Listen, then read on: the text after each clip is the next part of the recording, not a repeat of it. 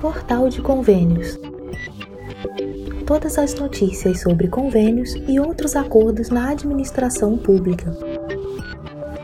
Olá, este é o podcast do Portal de Convênios, um resumo semanal das principais notícias do âmbito da administração pública para você se manter informado em poucos minutos. Lei Aldir Blanc divulgada a listagem dos municípios aptos a receber recursos em 2021. A Coordenação Geral do Sistema Nacional de Cultura divulgou comunicado com a listagem dos municípios aptos a incluir plano de ação e agência bancária na plataforma Mais Brasil para receber recursos da Lei Aldir Blanc em 2021. Os gestores devem acessar o sistema para realizar cadastro das operações com os recursos da Lei Aldir Blanc. O prazo para a utilização dos recursos vai até o dia 31 de dezembro de 2021 para aqueles valores que já se encontram em conta bancária. Municípios que não realizaram solicitações do repasse no ano de 2020 ou reverteram os valores para o Estado terão oportunidade de realizar o pleito novamente conforme as informações dos comunicados. Tribunal de Contas da União aprova concessão da Via Dutra e da Rio Santos o Tribunal de Contas da União aprovou o processo de concessão da rodovia BR-116-101 São Paulo-Rio de Janeiro, a Via Dutra, no trecho que liga as cidades de São Paulo e Rio de Janeiro. O tribunal também aprovou o projeto de concessão à iniciativa privada da BR-101, a Rio Santos, que vai de Santos ao Rio de Janeiro. A aprovação pelo TCU é a última etapa antes da publicação do edital de concessão.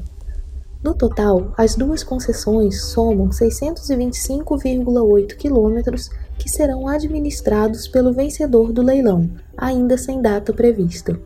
A expectativa é que o certame ocorra no quarto trimestre deste ano.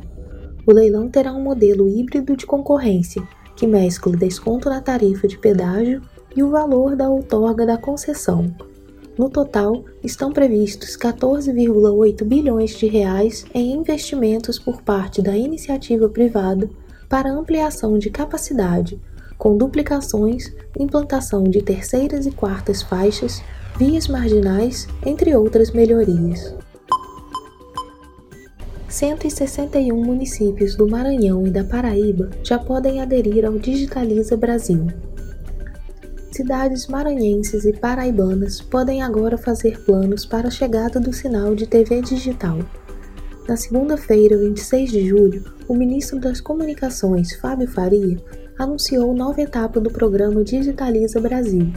Desta vez, o edital é destinado a 161 municípios que poderão manifestar interesse em fazer a transição do sinal analógico para o digital o ministro ressaltou a importância do programa para a população.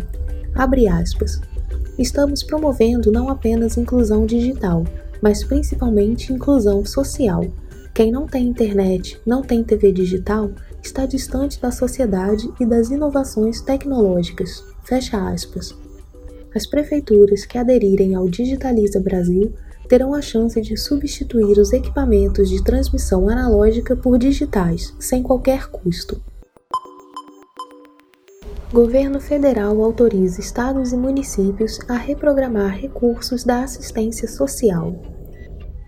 Texto da legislação autoriza transposição e a reprogramação de saldos de recursos dos fundos de assistência social provenientes de repasses federais para uso em ações de assistência à população mais vulnerável.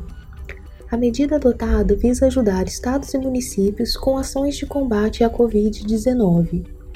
A destinação será exclusivamente para a realização de ações de assistência social para o atendimento de crianças, adolescentes, idosos, mulheres vítimas de violência doméstica, população indígena ou quilombola, pessoas com deficiência e população em situação de rua ou em extrema vulnerabilidade decorrente de calamidade pública, e para ampliação do cadastro único.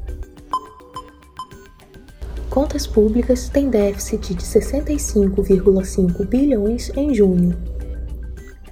as contas públicas registraram saldo negativo em junho, com piora em relação ao mês anterior devido ao aumento de despesas com precatórios e antecipação do 13º salário dos aposentados. O setor público consolidado, formado por União, estados e municípios, apresentou déficit primário de 65 bilhões e meio no mês passado. Os dados foram divulgados na sexta-feira, 30 de julho, pelo Banco Central. Houve aumento do déficit em relação a maio, quando foi registrado resultado negativo de 15 bilhões e meio. O chefe do Departamento de Estatísticas do Banco Central, Fernando Rocha, explicou que o déficit do Instituto Nacional do Seguro Social, o INSS, passou de 27 bilhões e 416 milhões em maio para 55 bilhões e 141 milhões em junho, devido à antecipação a aposentados e pensionistas. Isso além do aumento de 16 bilhões de reais na comparação mensal de gastos do governo federal com despesas judiciais e precatórios. Esses dois fatores exclusivamente explicam 87% dessa piora no resultado do déficit primário no setor público na passagem de maio para junho. Você ouviu mais um podcast do Portal de Convênios, te atualizando sobre projetos, prazos e ações em administração pública. Continue se informando em nosso site portalconvênios.com. Até a próxima!